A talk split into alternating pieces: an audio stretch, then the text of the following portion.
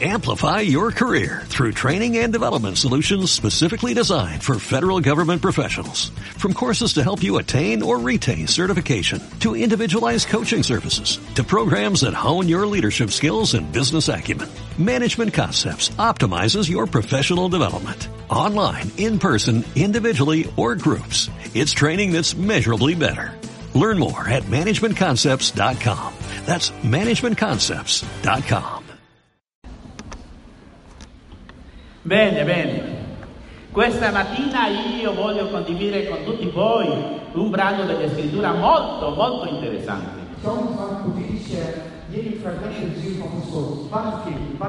Che tu non vai a dimenticare mai. Zapomnieli. Perché penso che è un brano dedicato specialmente per i giovani. Dla Sì. È un brano che troviamo negli Atti degli Apostoli, capitolo 20, Proszę, żeby otwieramy dzieje apostolskie, rozdział pierwszy. dove ci racconta una storia vera che ha colpito il cuore di Luca, il scrittore,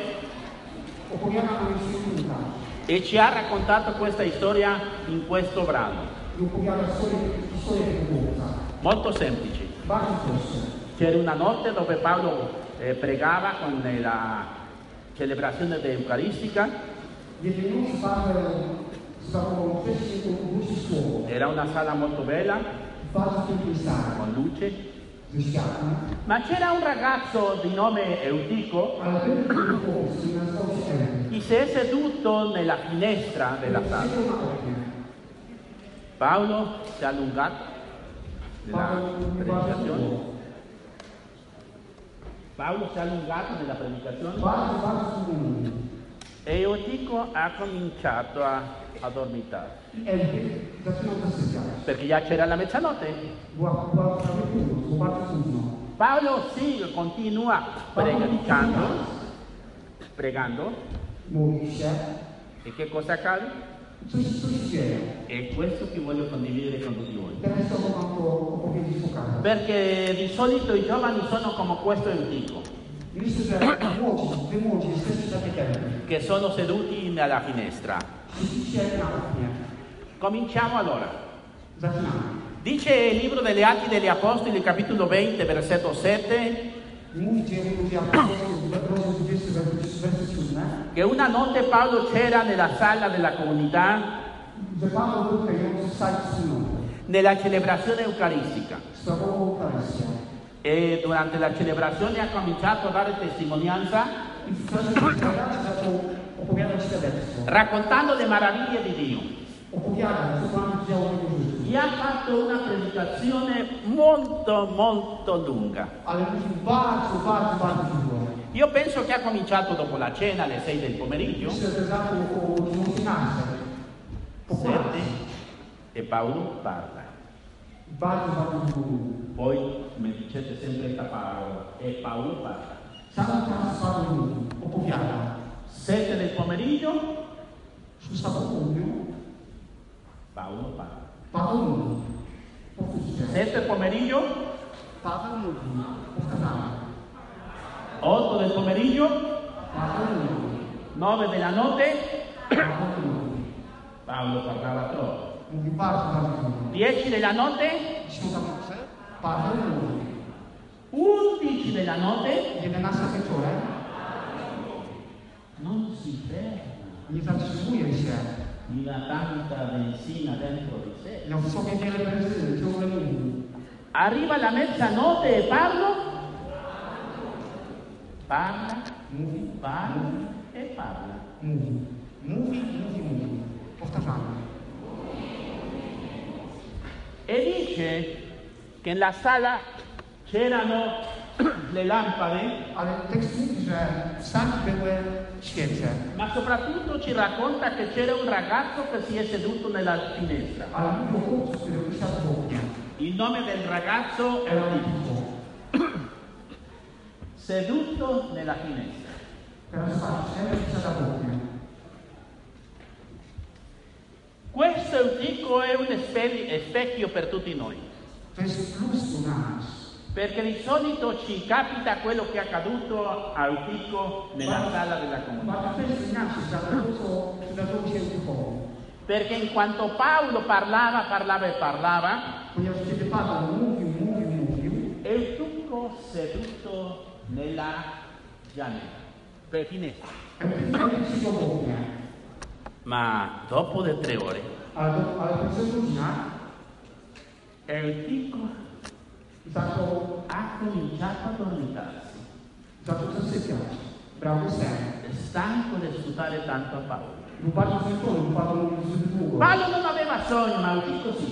Paweł, Paweł nie był senny, ale Eutych tak. E ha cominciato a fare un sforzo per avere gli occhi aperti Eutych robił wszystko, by słuchać Pawła, by mieć oczy otwarte. e guardava, ya estoy stanco. Czas był zmęczony. E guarda Paolo e dice Paolo, quando tu vai a fermarti? Io voglio andare a letto, ma come non c'è letto, Ale nie, nie miał łóżka. Eutico ha cominciato a dormitarsi. Paolo era molto contento perché guardava Eutico facendo così. No, tu. Widział, był bardzo zadowolony, ponieważ Eutych się nie zgadzał. Robił w ten sposób. E Paolo pensava, I Paweł myślał, Eutico sta d'accordo con me, zgadza się ze mną. perché mi dice che sì. Eh. Eutico comincia a dormitarsi. Chiude gli occhi. Eutych ją zasypia. E Paolo parla, parla e parla. Mówi. Paolo e Eutico comincia a dormire, dormire, dormire. Eutych zaczyna spać, spać, spać. Eutico comincia e si accosta nella, nella się. perché già vuole dormire. Spać, kładł się w ogóle. Ma attenzione, Uwaga. Un'altra volta seduto per favore się szybko perché voglio spiegare questo. Eutico era in mezzo della sala e in mezzo del buio. E la parola dice che era un terzo piano, molto pericoloso, eh? Ma i giovani sono così, prendono rischi, Lubią piace sfida, non hanno paura dei pericoli, Nie boją się niebezpieczeń. non hanno misura del pericolo. Nie myślą o bezpieczeństwa. E Eutico, che poteva stare seduto dentro della sala, sali, sta nella finestra, ale. Siedzi molto pericoloso.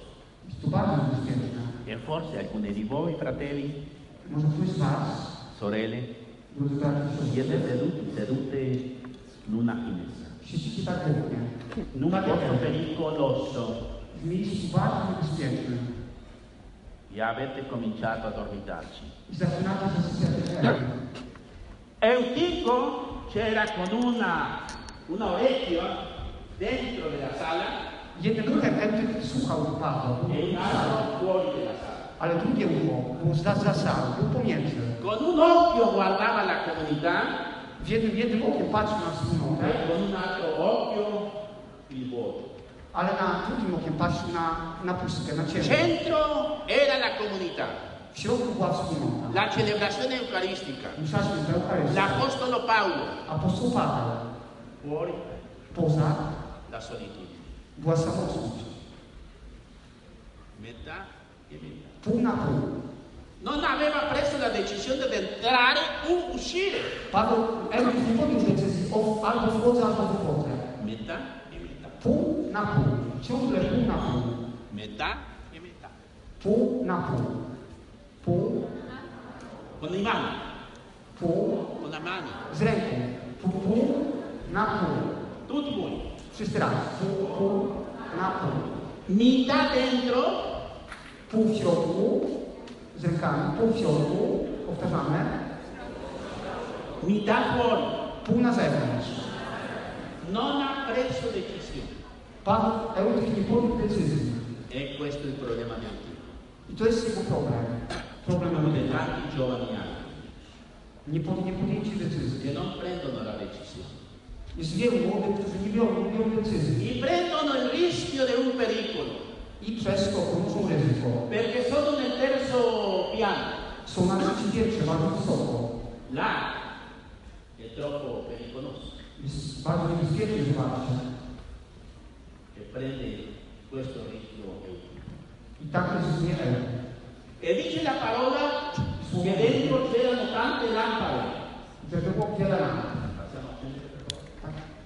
Lampade. Teraz to samo. Vuoi aiutarmi? Ah, ah, un altro step. Allora, dentro erano le lampade. No, Eutico sta quasi morto, dormito, no, Eutico no. Zobaczcie, ten zapalony świecę. Eł, jest cały czas. Dentro c'era la luce, fuori il vuoto. Zobaczcie, poza ciemność. A metà dell'Eutico, a mezza, a metà dell'Eutico c'era nella luce, Połowa jakby była w świetle, a metà dell'Eutico era nel buio, ale połowa była w ciemności. nelle ombre, nelle tenebre, Cień, ciemnościach. metà e metà. Pół na pół. E vi dico questo adesso perché sarà il finale di questo messaggio. Teraz mam pytanie, bo ja będzie to bardzo Metà ważna wiadomość. e metà. Pół na pół. Tutti. Pół na pół. Wszyscy to. Come tanti giovani anche, che a metà dentro della comunità e fuori nella solitudine. La metà nella luce, la metà nelle tenebre. Alcuni giorni della settimana dentro della luce, alcuni giorni della settimana, soprattutto il weekend, nelle tenebre. ciemnościach. Questo era il dramma di Eutico. Non era caldo, non era freddo, non era luce, non era buio. Metà Pół. e dice la parola, questa parola, parola forte, forte. To słowo. Perché tu non sei caldo, perché tu non sei freddo, perché tu sei, come si dice? Io ti voglio vomitare nella mia bocca. Chcecie, bo tak, chcecie wybrzydać swój puls. Preferisco che tu sei freddo, ma non tibio. A coloro che sono tibios, nel mezzo, sono vomica- vomitati della bocca.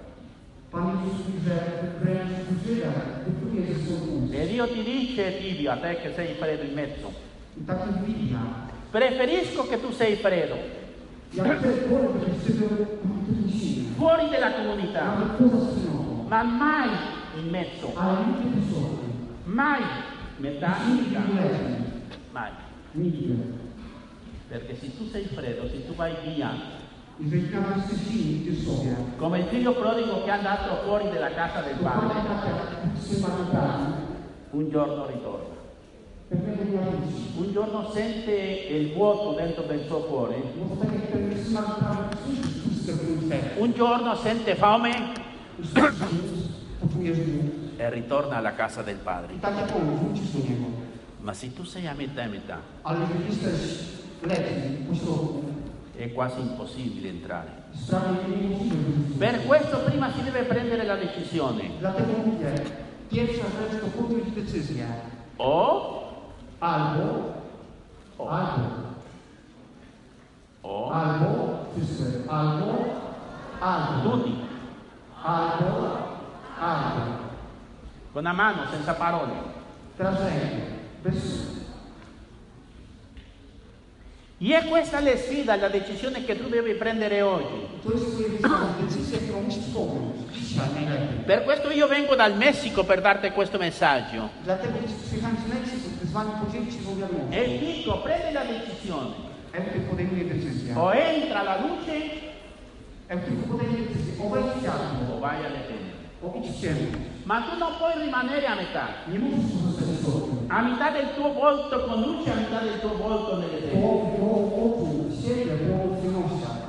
E che cosa è capitato a Eutico? Co się udarzy, że zaczęła pokoju? Addormentato Zasnął, położył się zasnął a cominciare a dormire. E Paolo? I Paweł Non importa tanto.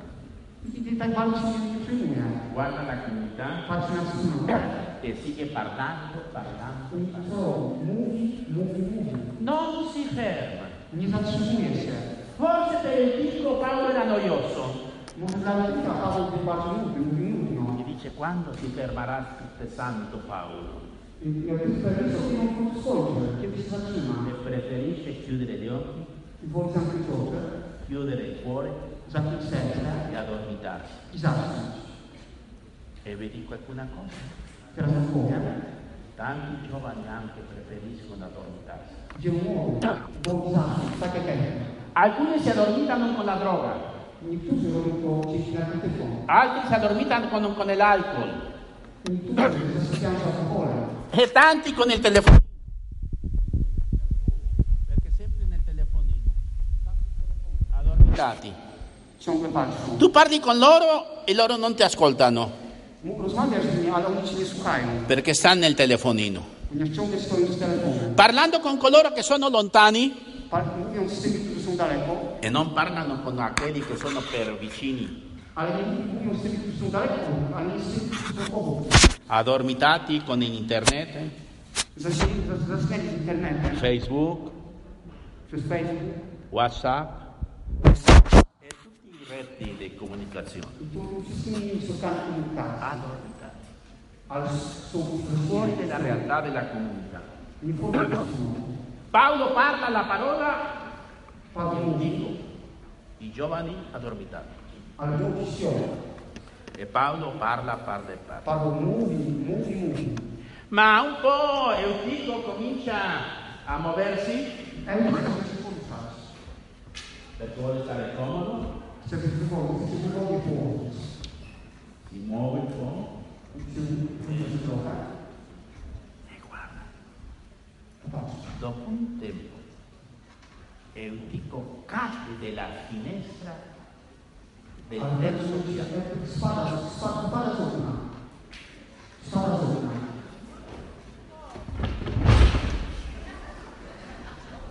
Grazie a Dio qui non c'è il terzo piano. Niestety na szczęście na tym piętrze. È caduto. Upadł. E dice la parola che è morto. I słowo mówi, że umarł. Upadł i umarł. Arriva l'infermiera, il medico, Przychodzi lekarz, il cuore non batte, non c'è sangue, non sono segni vitali, le occhi senza guardare nulla. E comincia a freddarsi. być zimne. Eutico morto. Ma io ho una domanda per tutti voi. Se Eutico c'era nella finestra e cade nella finestra, la possibilità di cadere dentro la comunità aveva due possibilità, cadere dentro o cadere fuori. D'accordo. albo na zewnątrz. 50% di possibilità di cadere dentro, 50% możliwości, żeby upaść do środka, 50% di possibilità di cadere fuori, 50 wypaść spoza. perché eh, Eutico è caduto fuori, perché si è addormentato. E perché si è addormentato? Perché si è fermato ad ascoltare la parola di Dio predicata da Paolo. E la persona che non ascolta la, che non ascolta la parola si dorme. E colui che si dorme se cade. A kto ten, kto zasypia upada, e colui che si cade muore. a ten, kto upada, umiera. Per favore alzate la mano destra, tutti coloro che vogliono morire. Questo è l'itinerario per morire. Non ascoltare la parola. Perché così tu vai a dormire e dopo di dormito morire. E questo è l'insegnamento di questo ragazzo a tutti noi. Attenzione perché quando tu ti fermi di ascoltare la parola di Dio tu ti addormenti. Addormentato tu vai a cadere nel. Piso, pavimento e va a morire. Dice la parola che quando Eutico è caduto e morto, Paolo si è fermato di predicare. La unica cosa che ha fermato a Paolo di predicare la parola è stato un morto. E forse alcuni hanno ringraziato Eutico. Stało. Grazie Tico- Eutico perché grazie a te Paolo si è fermato. Fino adesso Paolo si ferma. Se no parla tutto il giorno. E Paolo scende del terzo piano e va a procurare Eutico morto, va a imporre le mani sull'Eutico wyciąga rękę e resuscita Eutico. i skrzesza Euticha. E dice che tutta la comunità era gioiosa con questo miracolo della resurrezione di Eutico. Y Eutico è salito alla sala un'altra volta del terzo piano. È, è salito. Da stesso, da se stesso è salito un'altra volta alla sala superiore.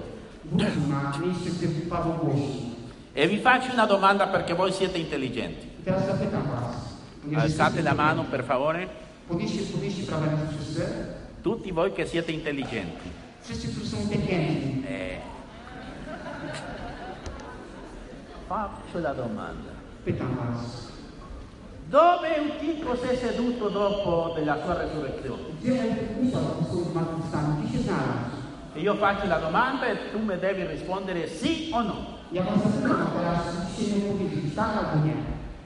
Eutico si è seduto un'altra volta nella finestra? Chi dice sì, tac. È seduto un'altra volta nella finestra? Chi dice no? Nie? Grazie, voi siete intelligenti. Jesteście inteligentni. Dziękuję. Ha imparato la lezione odrobił lekcję. e non si nią nella finestra, oknie. si siede con la comunità, con i fratelli, con gli amici. Non vuole rimanere so- solo, Nie chcę come della comunità. Ale chcę stać we wspólnocie. E dice la parola che Paolo allora ha ricominciato la predicazione e ha predicato fino all'uscita del sole. Tu pensi che Eutico sia addormentato un'altra volta? Sì? Myślisz, że tak? No? No. Chi pensa di sì? Znowu zasnął. Ręka do góry. Chi pensa che Eutico non si è addormentato To più? Że słuchał Pana. Ha sentito la parola con le sue orecchie. Già non c'era metà nel buio, metà nella lampa, nella luce. A ciemnością. Era dentro della comunità con la luce. Ale był na 100% w świetle, we wspólnocie. Ascoltando la parola Słuchając słowa in questa celebrazione eucaristica. na Eucharystii. Ah, adesso già abbiamo la cornice piena. I teraz jest cały, cały obraz. Dentro la preghiera, W środku modlitwa. dentro la predicazione, W głoszenie słowa, słuchanie dentro słowa, l'Apostolo, apostoł, dentro l'Eucaristia, Eucharystia, fuori poza la solitudine. samotność. Dentro le lampade con la luce, środku świece zapalone, fuori il buio, na zewnątrz ciemność, fuori, fuori le tenebre. na zewnątrz ciemność. Eutico ha imparato la lezione Eryk po roku lekcji zrozumiał e è entrato già in comunità. Con la comunità che c'era nella luce, intorno alla parola, intorno alla celebrazione eucaristica, intorno all'Apostolo Paolo, con la Chiesa, con la Chiesa. Non è stato facile imparare la lezione, ma almeno Eutico ha imparato la lezione. Ale przynajmniej ją zrozumiał. Tu non hai bisogno di vivere lo stesso di Eutico per imparare la lezione. Nie musisz mieć tego samego doświadczenia co ja, żeby odrobić lekcję. Per questo io sono venuto, so- sto qui per dirti che cosa ti capita quando tu non senti la parola. Ale dlatego ja przyjechałem tutaj, by Ci powiedzieć, co się dzieje z Tobą, gdy nie słuchasz słowa. Quando tu sei in mezzo, Jeśli jesteś w tym środku, quando tu stai seduto nella finestra, kiedy w oknie, Eutico ti ha insegnato. Per non vivere quello che lei ha vissuto, perché il prezzo di questa lezione è stato troppo alto. Ma adesso, fratelli giovani, tu devi prendere la lezione, tu devi prendere la decisione. Entro o esco? Wchodzę albo wychodzę. Entro Wchodzę, o esco? wychodzę.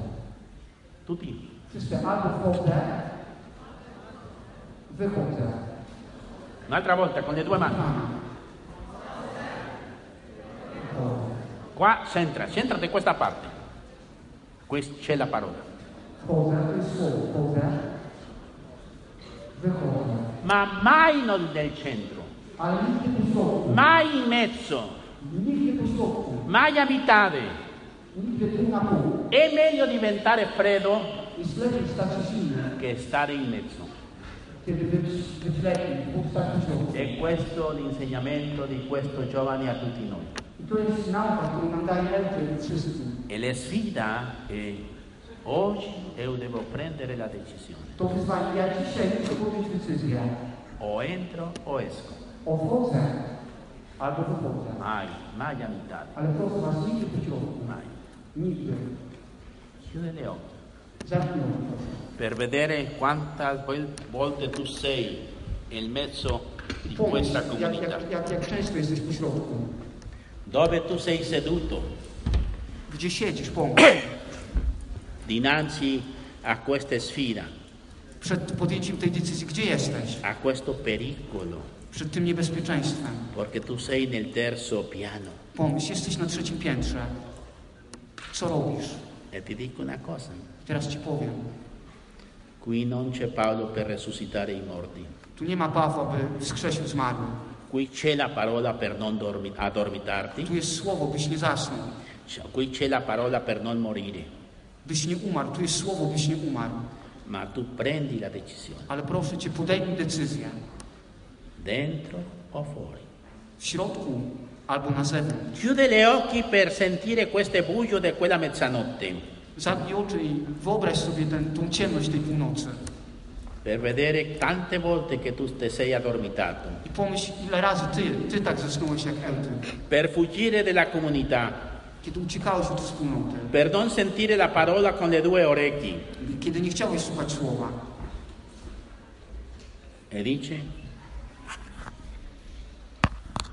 Signore, My, io voglio ja chcę. entrare 100%, Ja chcę podjąć decyzję. renuncio al buio, Chcę, siedząc w pośrodku ciemności, podjąć decyzję. renuncio alle tenebre, Zostawiam ciemność. Zostawiam, renuncio alla solitudine, zostawiam samotność. Chcę, chcę zostawić to wszystko. voglio la comunità, Chcę być we wspólnocie. la Chiesa, Chcę być w kościele. i fratelli, Chcę być z braćmi, z con siostrami. la parola, Chcę być ze Słowem, con lo apostolo, z apostołem, con księdzem, con Pietro, con tutta la Chiesa. Z Pawłem, z Piotrem, z całą wspólnotą. Oggi prendo la decisione. Dzisiaj podejmuję decyzję. E dico, i mówię, non voglio stare seduto, nie chcę siedzieć. Voglio mettermi in piedi. Chcę wstać, per, sede- per entrare nella comunità. bym wszedł nam z powrotem do wspólnoty. Non voglio stare seduto più, Nie chcę siedzieć, nie chcę siedzieć, perché per stare seduto mi addormento. ponieważ jeżeli będę siedział, zasnę, Mi metto in piedi. wstanę. I fratelli, questo non è per tutti. To nie jest dla wszystkich. Questo che voglio dire non è per tutti.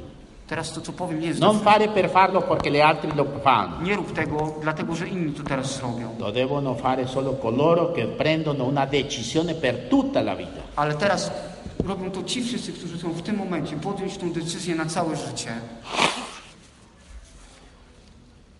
Se tu oggi Jeśli dzisiaj prendi la decisione podejmujesz tą di decyzję, rinunciare alla finestra seduto, by zostawić siedzenie w oknie, di metterti, metterti in piedi by powstać per entrare nella comunità, i wejść do wspólnoty, per ascoltare la palor- by parola, słuchać Boże Słowo, per la celebrazione by eucaristica, być na Eucharystii, per la vita, na twoje, na, by, być, by żyć dla Twojego życia. allora tu vai a metterti in piedi. Dlatego jeżeli podejmujesz teraz tę decyzję, Ma aspetta, wstań, ale poczekaj. pensa prima Najpierw pomyśl. che è una decisione per tutta la vita. To jest decyzja na całe życie.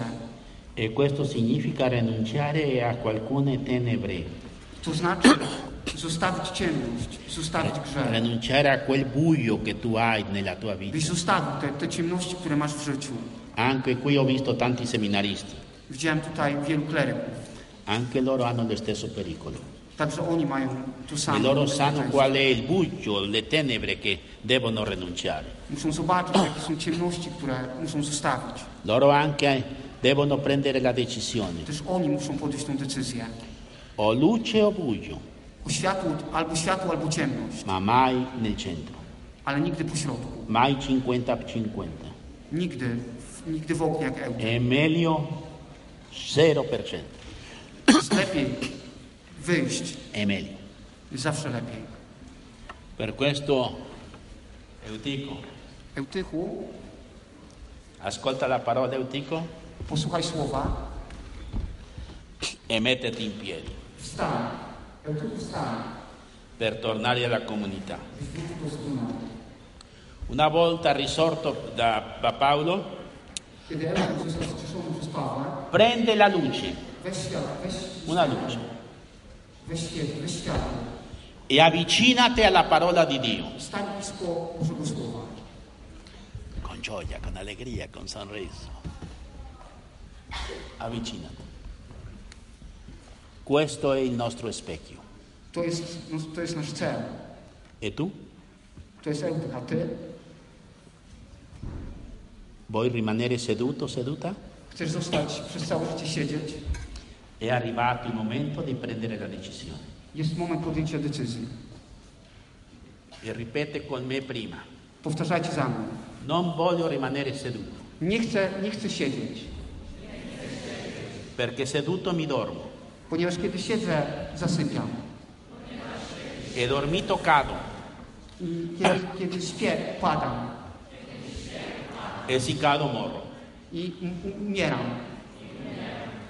Oggi prendo una decisione per tutta la mia vita. Dzisiaj podejmuję decyzję na całe życie.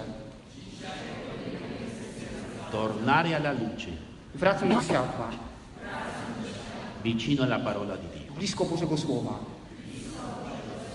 E come segno di questa decisione, jako znak tej decyzji, dinanzi di Dio, jako znak tej decyzji dinanzi degli angeli, przed aniołami, dinanzi di tutti i santi, przed wszystkimi świętymi, dinanzi alla comunità przed cristiana, całą wspólnotą, dinanzi di tutta la Chiesa, przed całym Kościołem, mi metto in piedi.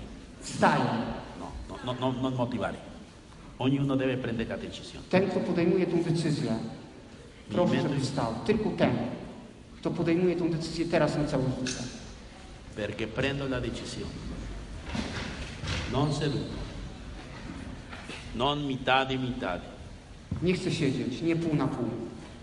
Decido entrare in comunità, I chcę wejść do wspólnoty, in chiesa, do kościoła, con la parola, ze Słowem, con l'Eucaristia, z Eucharystią, con Paolo l'Apostolo. z Pawłem Apostołem, z księżmi. Chiudi, gli occhi. Zamknij oczy, proszę. Di Signore, aiutami a perseverare in questa I decisione, módl się. Panie, pomóż mi, wytrwał w tej decyzji. in questa decisione che io sto prendendo oggi. Tą decyzję, którą dzisiaj podjąłem. Tutti con gli occhi chiusi per non guardare nessuno. Zamknijcie proszę oczy, nie patrzcie na nikogo. E vi dico questo perché ho visto alcuni di voi che non si sono messi in piedi. Ponieważ widziałem niektórych z Was, którzy nie wstali. Auguri. Auguri. Wszystkiego dobrego. È meglio rimanere seduto che prendere una decisione parziale. Jest lepiej, kiedy nie podejmujesz decyzji, niż podejmujesz ją pół na pół. Una decisione perché gli altri hanno fatto lo stesso. Jeżeli nie podjąłeś decyzji tylko dlatego, bo inni tak zrobili. Forse non è il tuo momento, non c'è Może jeszcze problema. nie, nie naszedł dla Ciebie moment. Dio non ti giudica, Pan Cię nie opuszcza. Dio non ti, ti riprende. Będzie chciał Cię, będzie chciał Cię z powrotem. Dio sa aspettare il momento del tuo ritorno. Ale Pan czeka, kiedy Ty do Niego wrócisz. E ti voglio riconoscere questa, questo questa coraggio per rimanere seduto. I chciałbym Ci podziękować za to, że masz odwagę z- Amen. zostać siedząc. Adesso continuiamo. Teraz idziemy dalej. Ed oggi, Signore, che ho preso la decisione Dzisiaj di mettermi in piedi. decyzję. Dammi la forza per perseverare, bym wytrwał. il coraggio per ascoltare la tua parola, Daj mi odwagę, bym słuchał Twojego słowa. per accettare la comunità, la Chiesa, Bym ak- zaakceptował wspólnotę Kościół. con gli apostoli, Bym stał z apostołami, con la parola, ze Słowem, con l'Eucaristia. z Eucharystią. Grazie, Signore Gesù. Dziękujemy Ci, Panie Jezu, Grazie perché tu hai cominciato a fare questa opera nella mia vita. ponieważ dzisiaj dokonujesz we mnie tego wielkiego dzieła.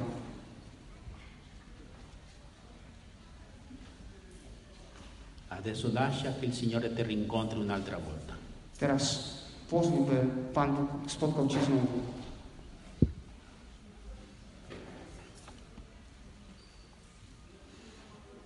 Così come il morto ha aspettato a, Piet- a Paolo, Tak jak umarły oczekiwał Pawła,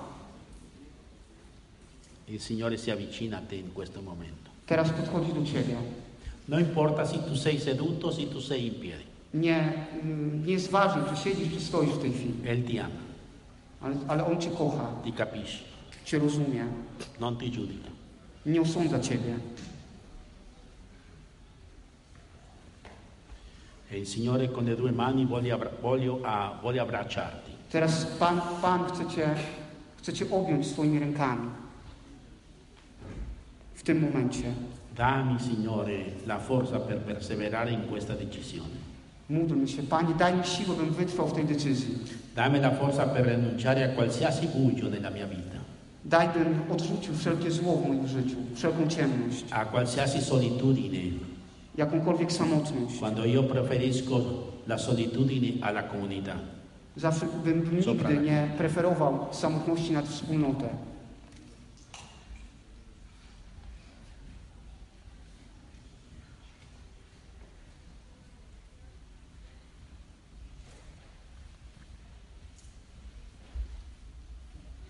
E anche possiamo ripetere in voce alta, A teraz powtarzamy wszyscy na głos. guardando Eutico che Patrząc na Eutycha, powtarzamy wszyscy. con la tua mano Z Twoją ręką verso di lui, wskazujemy na, na niego z naszymi rękami. ripete, grazie Eutico, Gr- dziękujemy Eutychu. grazie per questo insegnamento. Dziękujemy za tą lekcję. Io lo faccio me, mio. Ja ją biorę dla siebie. Grazie Eutico. Dziękujemy Eutychu. Amen. Amen. E per finire, Aby zakończyć, nella comunità we wspólnocie è stato molto felice per la resurrezione di Eutico. Była wielka radość po wskrzeszeniu Eutycha. Dice la parola che era così con tanta ammirazione, Bo wszyscy byli radośni po tym momencie. con tanta gioia. Z wielką radością. Perché? Dlaczego? Perché questo fratello della comunità che era morto è risorto. Ponieważ ten, ten brat, który we wspólnocie był, mor- był umarł, zmartwychwstał. Aquelli che era a metà adesso sta 100% dentro della Ten, który był comunità. pół na pół, w końcu jest na 100% we wspólnocie. E si sono ra- rallegrati, Ucieszyli się bardzo, felici, bardzo con un radośnie, sorriso z uśmiechem. e io sto sicuro che hanno dato un abbraccio a Eutico. I na pewno ob- objęli wszyscy czule bardzo Eutycha. Allora Eutico c'è vicino a te, alla tua destra e sinistra. Eutycho, a, y, popatrz na tego, kto jest po twojej prawej i lewej stronie. Adesso vai a dare un abbraccio a questo Eutico che sta vicino a te. po twojej prawej i lewej stronie. E dille auguri Eutico. Powiedz, a, powiedz Da un abbraccio forte a questo Eutico che c'è vicino a te. Zróbcie to proszę. Con gioia, Z radością, con un sorriso, Z uśmiechem. forte. Bardzo mocno. Quanto il canto? C'è ministero? C'è ministero di musica? Sì. Cominciamo un canto molto allegro, molto gioioso. Oh, un abbraccio forte, fratelli, e così con molto amore. Anche io lo faccio qui con Eutico. Zrobię to z Eutychem.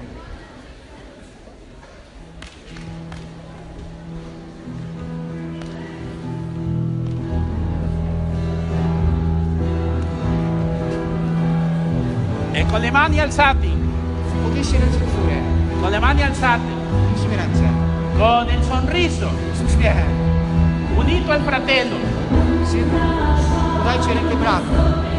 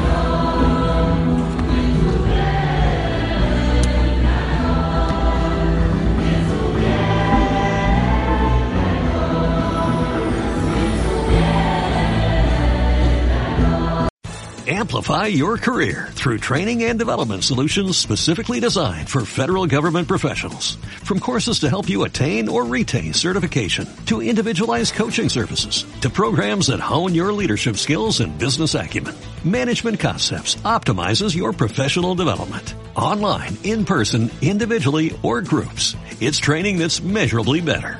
Learn more at managementconcepts.com. That's managementconcepts.com.